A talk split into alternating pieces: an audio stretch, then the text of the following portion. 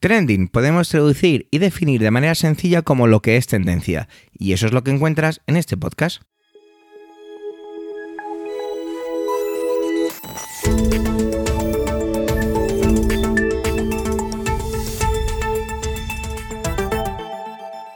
Este es el capítulo 284, 284 del 8 del mes de febrero de 2024 y cuenta con las intervenciones de, hasta el momento que cuando estoy preparando la edición he podido confirmar, Manuel Castaño, Antonio Rentero y un servidor, Javier Soler, que también hago de presentador.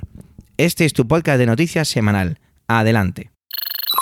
Esta semana solo somos tres voces y de hecho tengo que pedir disculpas porque no es mi misma voz, la de ahora grabando esta parte, que la de la entrada, ni será la misma que la de mi intervención. Bueno, es lo que tiene pues preparar el podcast más o menos cuando uno puede y cuando pueden los compañeros y de todo. Así que desde aquí disculpas. Manuel viene y nos trae un cuento, un cuento de zorra, de una zorra, porque Zorra está un poco de moda, de trending, ya que es la canción, una de las canciones postuladas para Eurovisión.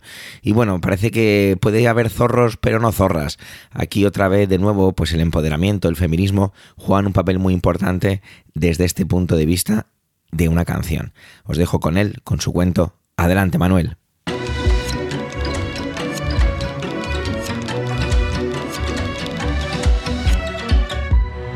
Hola oyentes, hola equipo Trending. Bueno, esta semana me asomo a Trending con la polémica mm, Zorra de Nebulosa, ganadora del Benidorm Fest y que representará a España en Eurovisión. La polémica está servida, ¿no? El título eh, ya en sí mismo es una declaración de intenciones y yo creo que la propia canción pues no tiene desperdicio.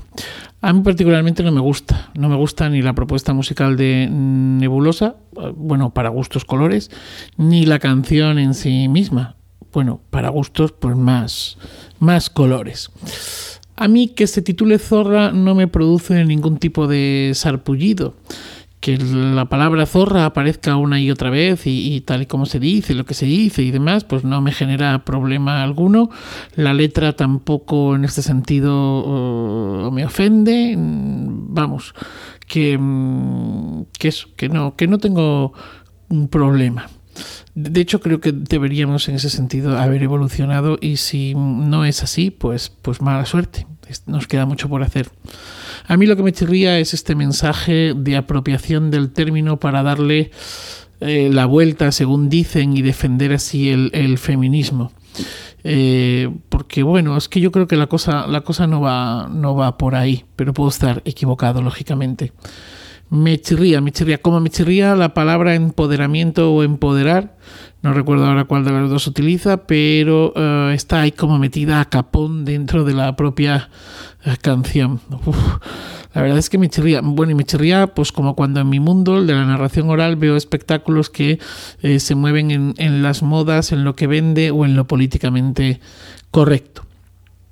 En mi repertorio de narración oral como cuentista tengo varios cuentos con la zorra o el zorro como protagonista. En unos es un animal listo, astuto, en otros todo lo contrario, es codicioso, avaro. Em, con estos cuentos suelo reivindicar a la zorra en cualquiera de sus facetas y me gusta pensar que contribuyo de alguna manera a limpiar a la palabra zorra de ese significado machista y peyorativo del que la hemos dotado. Por eso, quizá por eso, no soy capaz de ver en el caso de la canción eh, de la que estamos hablando, o de la que estoy hablando, eh, no soy capaz de ver esa, esa citada apropiación del término, eso que otros ven.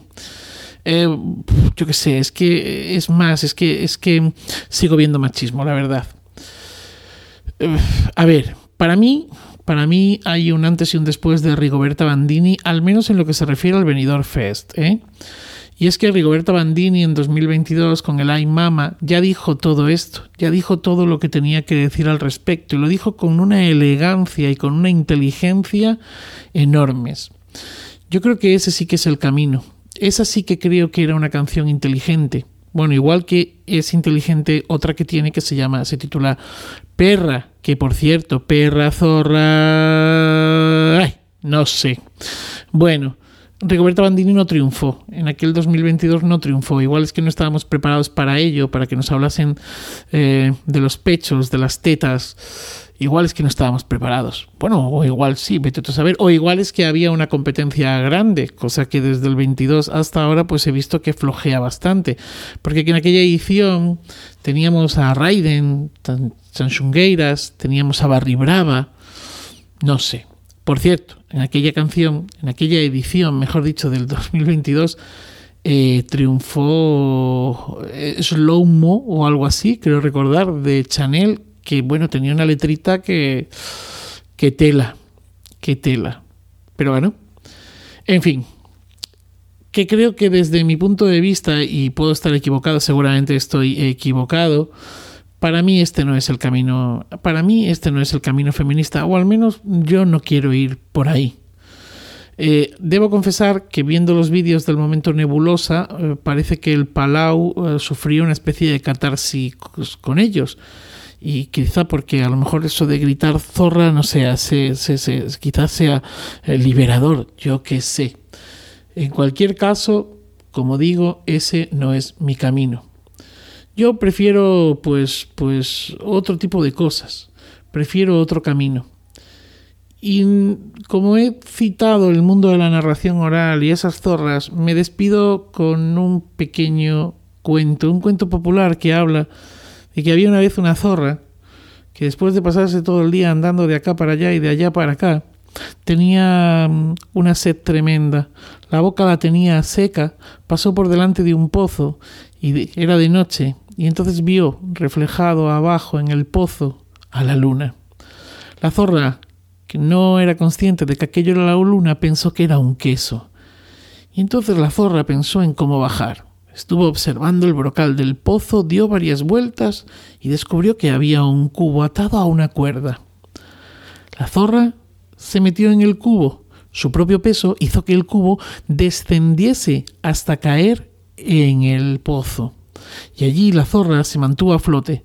Mientras que el cubo con la zorra bajaba, subía otro cubo lleno de agua. Después de estar allí un buen rato, la zorra pensó que menudo negocio había hecho, porque ahora no, estaba el queso y además no podía salir de allí. Y cuando la zorra se estaba dando ya por perdida, acertó a pasar por allí un oso. El, oso se asomó al brocal del pozo, vio a la zorra y le preguntó ¿Pero qué haces ahí, amiga zorra? Y entonces la zorra le contestó Pues ya ves, ya ves, mira que estaba comiendo un queso y es que ya no puedo más, estoy harta, harta. ¿Harta de queso? ¿Y dónde está el queso? Pues aquí abajo, dijo la zorra. Pues déjame bajar. Claro, claro que te dejo bajar. Mira, súbete en ese cubo. Y así fue como el oso se montó en aquel cubo que había subido lleno de agua anteriormente, descendió a toda velocidad y la zorra salió de allí. Y colorín colorado, el programa, este podcast, o no sé, esta intervención mía, se ha acabado. Feliz día y feliz vida. Dune es una de esas películas que disfruté muchísimo en el cine. Es incluso de ese tipo de films que cuando he visto en casa he disfrutado menos, porque creo que es para la gran pantalla. Quizá Antonio opine un poco igual, porque su intervención de esta semana tiene que ver con el reestreno de Dune del señor Villeneuve, ya que viene dentro de un par de semanas más tarde la segunda parte. Así que solo queda disfrutar y escucharle. Adelante, Antonio.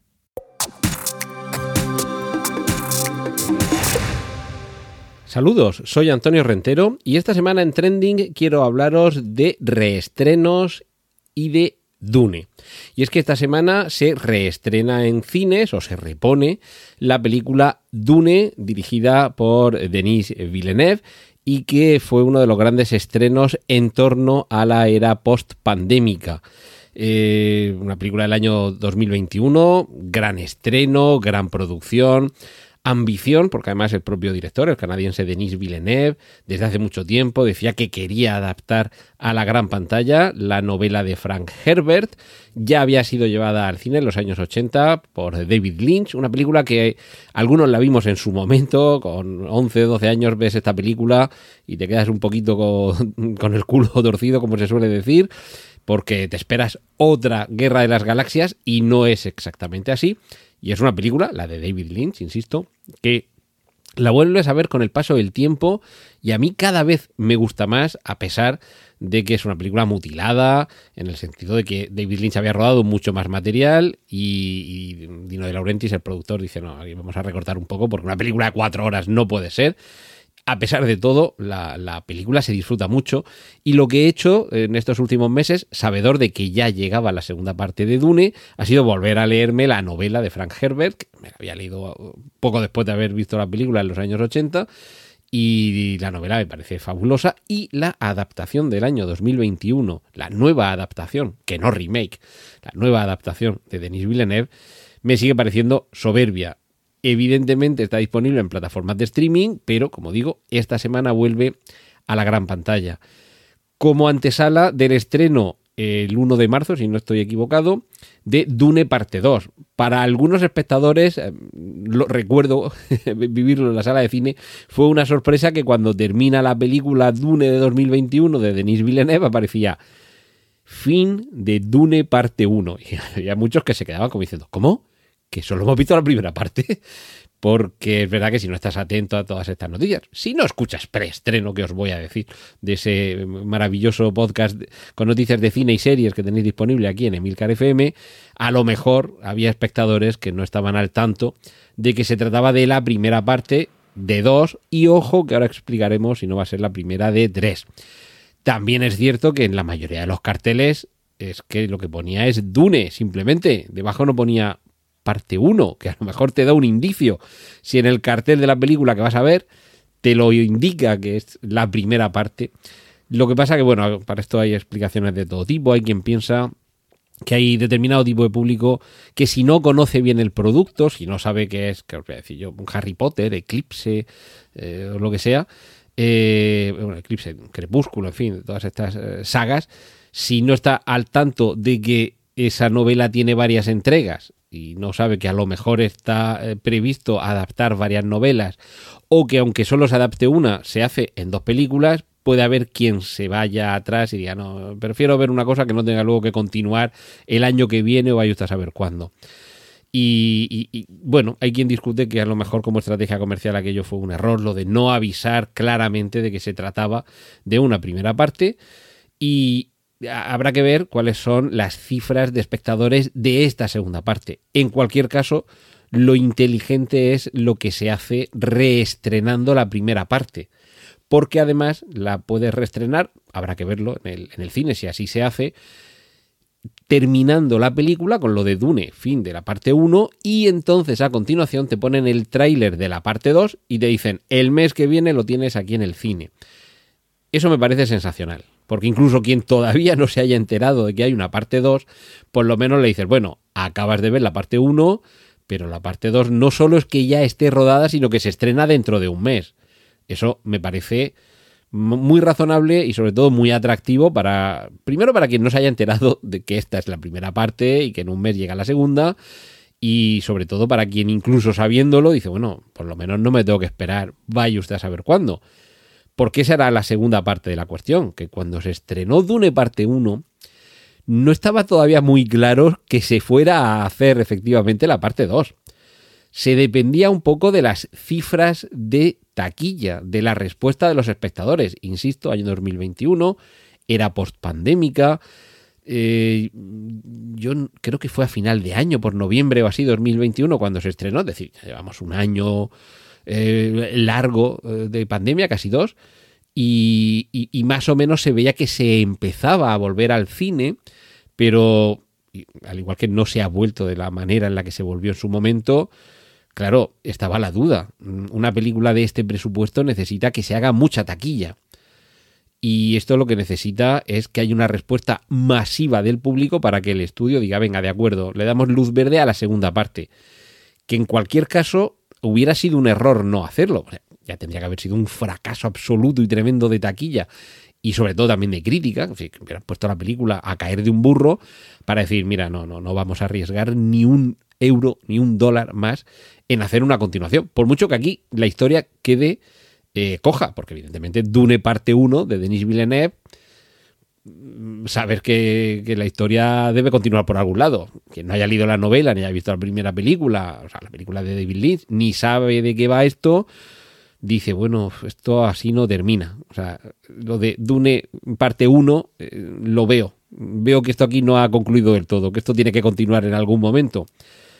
Y a mí me parece que esta, eh, esta decisión sí que fue atrevida por parte de los estudios, de decir, vamos a ver qué pasa vamos a terminar una película con fin de parte 1 sin haber vendido de una forma clara, estrepitosa y que a todos los espectadores le llegara esa idea, porque insisto, el día que yo fui a verla al cine hubo mucha gente que cuando vio lo de fin de Dune parte 1 eh, se, escuchaba, ¿cómo? ¿Qué? ¿Cómo que parte 1? Que había muchos espectadores que no tenían claro que iban a ver una primera parte y fue un movimiento muy arriesgado confiar en esa taquilla porque evidentemente podía haber muchos de estos espectadores que salieran diciendo, pues la película no está mal, pero es que es la primera parte. Y a lo mejor eso echaba para atrás a otros posibles espectadores. Pero bueno, en cualquier caso, la película funcionó lo suficientemente bien como para que ahora, ya digo, el mes que viene, tengamos la segunda parte. El, el hecho de reestrenar ahora la primera permite, por un lado, captar nuevo público, el que en su momento no la vieron ni se enterara de que existía o no tuvo el menor interés o se le escapó y ahora tiene la oportunidad de volver a ver la primera parte en cines y por supuesto también se repescará a algunos de los espectadores de la primera. Seguro que la taquilla que hace mm, va a merecer la pena, pero será muy inferior a la, a la del estreno original, evidentemente.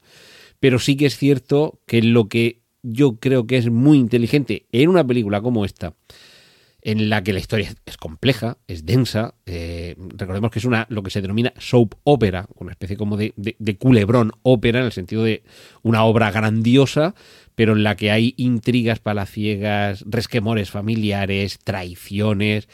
Y, por supuesto, un viaje del héroe mm, clásico. Eh, Joseph Campbell estaría encantado de lo que hizo Frank Herbert con su paradigma del viaje del héroe y, la oportunidad de que solo tengas que esperar un mes para ver cómo continúa, la verdad es que es un regalazo para poder verlo en pantalla grande.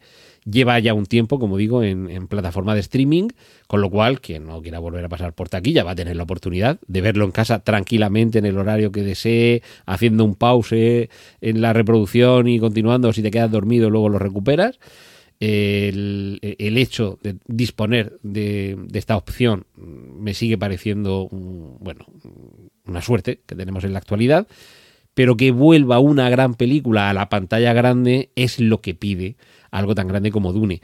Y dejo para el final una, una reflexión sobre algo que cada vez va dejando caer más en, en entrevistas el director, Denis Villeneuve, y es que su proyecto se ampliaría, que no se conforma solo con haber contado en dos películas la primera novela, Dune, de Frank Herbert, sino que le gustaría disponer de una tercera película para comprimir ahí la segunda novela de la saga, Mesías de Dune. Mm, yo creo que en una única película más o menos larga, estamos hablando de una película que se vaya por encima de las dos horas y media, como, como es la duración de, Dune parte 1 y tengo por aquí también la duración de Dune parte 2, que debe ir más o menos por ahí. Yo creo que una película de esa longitud cabe contar, eh, bueno, fíjate, casi tres horas, 166 minutos, Dune parte 2. Yo creo que ahí se puede contar Mesías de Dune y esperemos que la respuesta de este estreno conjunto, del reestreno de Dune parte 1 y del estreno de Dune parte 2, sea lo suficientemente contundente para que se le dé luz verde para esa tercera película, que se continúe el ciclo de la, de la narración de la epopeya de Paul Atreides Muad'Dib, con esa tercera película, una trilogía de Dune con Denis Villeneuve, me parece una idea de lo más estimulante. Y de verdad espero que la respuesta en cine sea satisfactoria, como por lo menos para los espectadores que ya íbamos medio convencidos lo supuso la primera entrega cinematográfica. También os digo que en esta segunda se supone que hay todavía más chicha, todavía pasan más cosas, porque para empezar tenemos la rebelión y, por supuesto, el advenimiento del Kwisatz Haderach. Así que os animo a que aprovechéis esta circunstancia de en un mes poder ver Dune parte 1 y Dune parte 2 en las salas de cine y disfrutar del talento del eh, director canadiense. Pues esto es lo que quería compartir esta semana con vosotros. Aquí en Trending, ahora os dejo con los contenidos que tienen para vosotros el resto de mis compañeros. Un saludo de Antonio Rentero.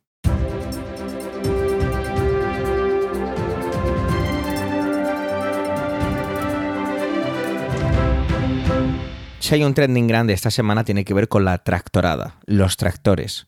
Esos tractores que están bloqueando diferentes arterias de nuestro país, diferentes ciudades, y lo hacen por algo, evidentemente. Si no, pues sería condenado de otra forma. Tiene que ver con las protestas del sector agrario aquí en España. ¿Y por qué se movilizan? ¿Qué es lo que está pasando? ¿Cómo responde el gobierno? ¿Qué tiene que ver la Unión Europea con todo esto?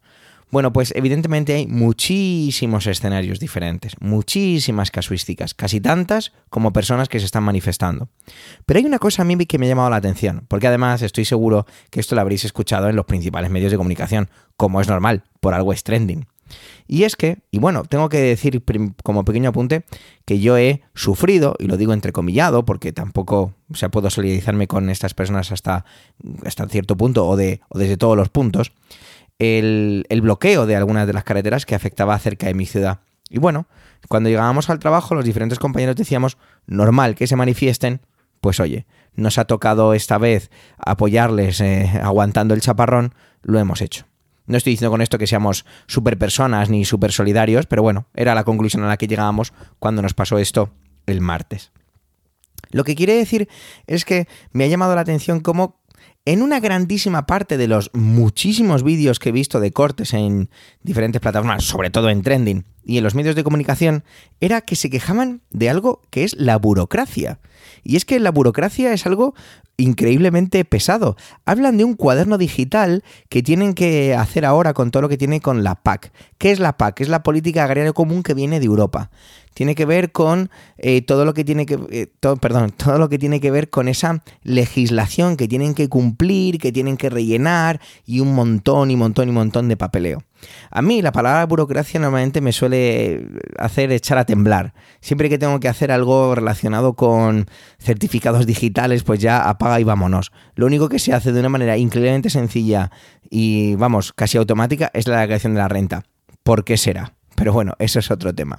Me ha llamado eso mucho la atención, que muchos coincidían en eso. Por supuesto, no solo en eso, o no principalmente, ya que se quejan de que esta PAC es totalmente insuficiente, de una competencia desleal con otros países, eh, a nivel importaciones, sobre todo en cuanto a los requerimientos que esa PAC les obliga a hacer.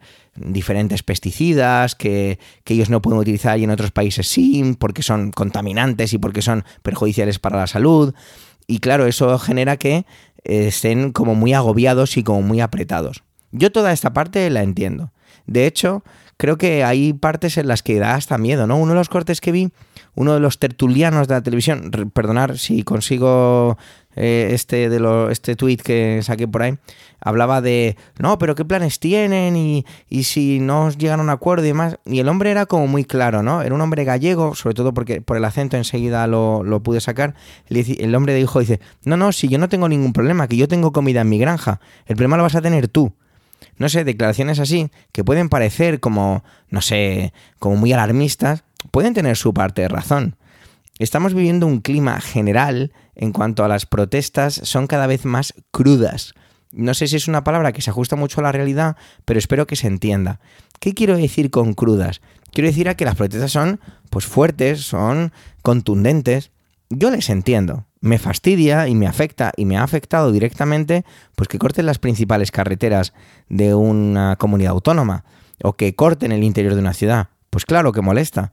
Pero es que está también visto y demostrado que si no hacen cosas así, no se escucha a la gente. Está clarísimo. Yo me voy ahora mismo a quejarme por una situación, me la voy a inventar, pero no pretendo banalizar con ello, sobre eh, la cantidad de dinero que se entrega por ayudas a los niños nacidos, por ejemplo, ¿no? Las ayudas, porque me parece insuficiente. Y me voy al ayuntamiento de mi ciudad, en la plaza del pueblo, a ondear una bandera, y no tengo ningún tipo de repercusión de ninguna clase ah, yo consigo movilizar a miles de personas y nos presentamos en Madrid y cortamos la Gran Vía y como mínimo, como mínimo, salimos en televisión. Y al final es lo que cuenta.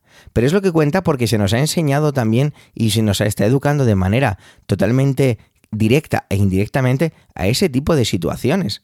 A que si no se hace un ruido de manera fuerte y contundente, no funciona. Es curioso contemplar que esto llega a este punto. Yo entiendo a los agricultores, les entiendo.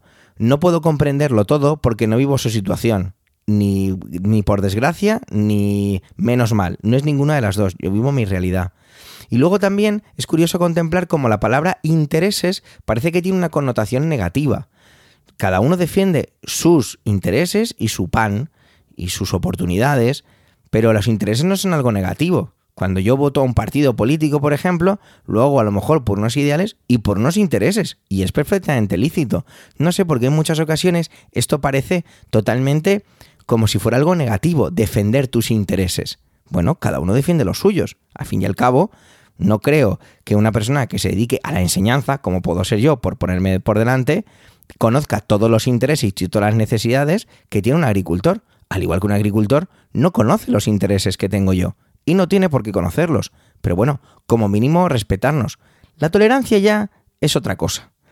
Entonces, es curioso también contemplar cómo el, desmarcamiento o cómo todo es politizado en este país, o quizá a lo mejor de manera generalizada en todas partes, pero bueno, vivimos, vivo aquí en España y lo traigo de, esa, y lo traigo de esta forma los partidos políticos se apuntan o desapuntan tantos con todo esto. Evidentemente, la oposición le ha faltado tiempo a la Comunidad de Madrid para emitir un comunicado a través de uno de sus portavoces acerca de la solidaridad con el sector agrícola porque vive ahogado, bla, bla, bla, bla, bla. bla. O el partido Vox haciendo lo mismo, cuando también desde el gobierno han propuesto sentarse y, y analizar propuestas y todo ese tipo de cosas. No defiendo ni a unos ni a otros. Digo que al final todo es politizado.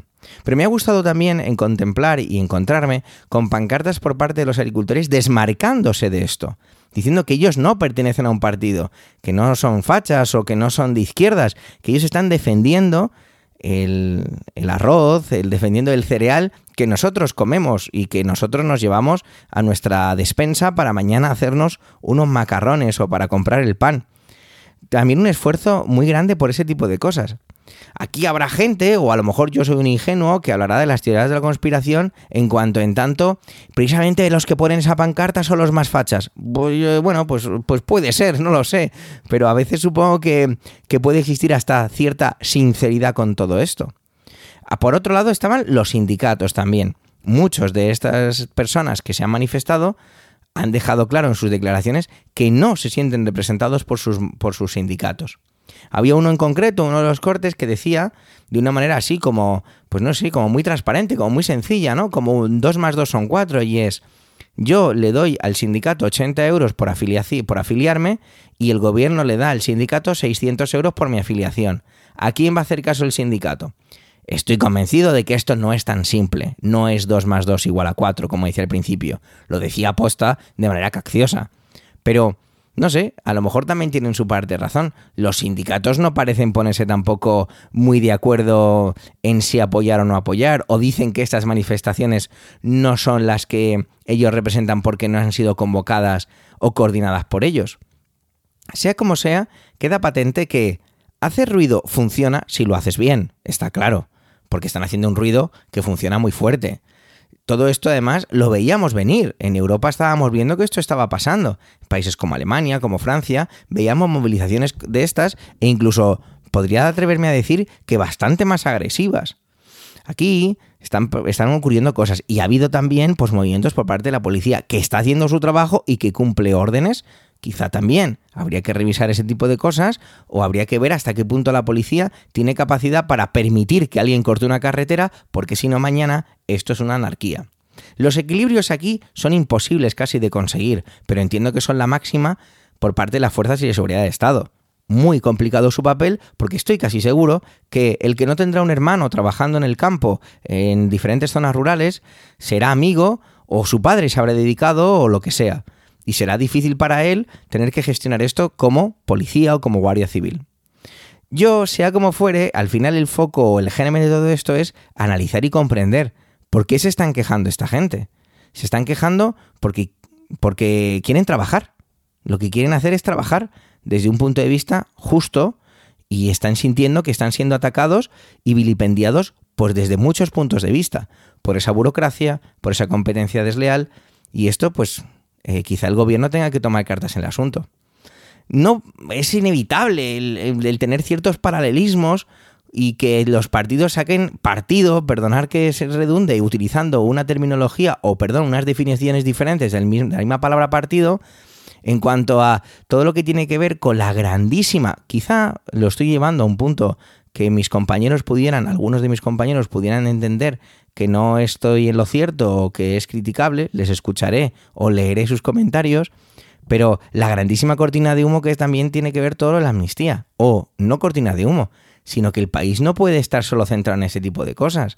Hay que seguir y quizá la agricultura, donde un país como España, donde se depende tanto del sector primario, o no se depende. Vamos a decir, en lugar de depender, que parece algo negativo, algo positivo, y es que somos muy buenos a lo mejor, o que nuestra materia prima es muy buena, o que podemos ser muy autosuficientes a nivel agricultura en este país. ¿Por qué no cuidarla? ¿Por qué no tratarla como se debe? ¿Por qué no defender nuestros intereses fuera de España y a nivel Europa? Con esto no me estoy poniendo a favor de, de, las personas que se manifiestan. Bueno, sí, me estoy poniendo a favor de que quizá haya que revisar estas cosas. Porque mañana van a ser otro sector, como había también otras declaraciones en otro de los medios o en otro de los vídeos que veía acerca de pues diferentes mm, eh, sectores de lo que tiene que ver con los fertilizantes o los combustibles o el transporte, pues esto hace que pueda ser un efecto dominó muy grande. Al final, a lo mejor a los, a los ciudadanos, sí, ciertas cosas que tienen que ver con la unidad editorial nos importan más o menos, nos pueden producir cierto desasosiego, pero como decían muchas declaraciones y muchas pancartas, es que si nosotros no trabajamos el campo, no hay cereales, no hay comida para llevar a, a los armarios. Y eso pues da un poco de miedo y de vértigo. Gracias por escucharme una intervención quizá excesivamente larga para lo que estáis acostumbrados teniendo en cuenta cuando vienen de mi voz. De verdad, gracias. Gracias por llegar hasta aquí y por supuesto por el tiempo empleado en escucharnos en este capítulo ducentésimo octagésimo cuarto. Tenéis nuestra cuenta de Twitter arroba trendingpod y las de las voces de hoy en emilcar.fm barra trending a vuestra entera disposición. Un saludo y hasta la semana que viene.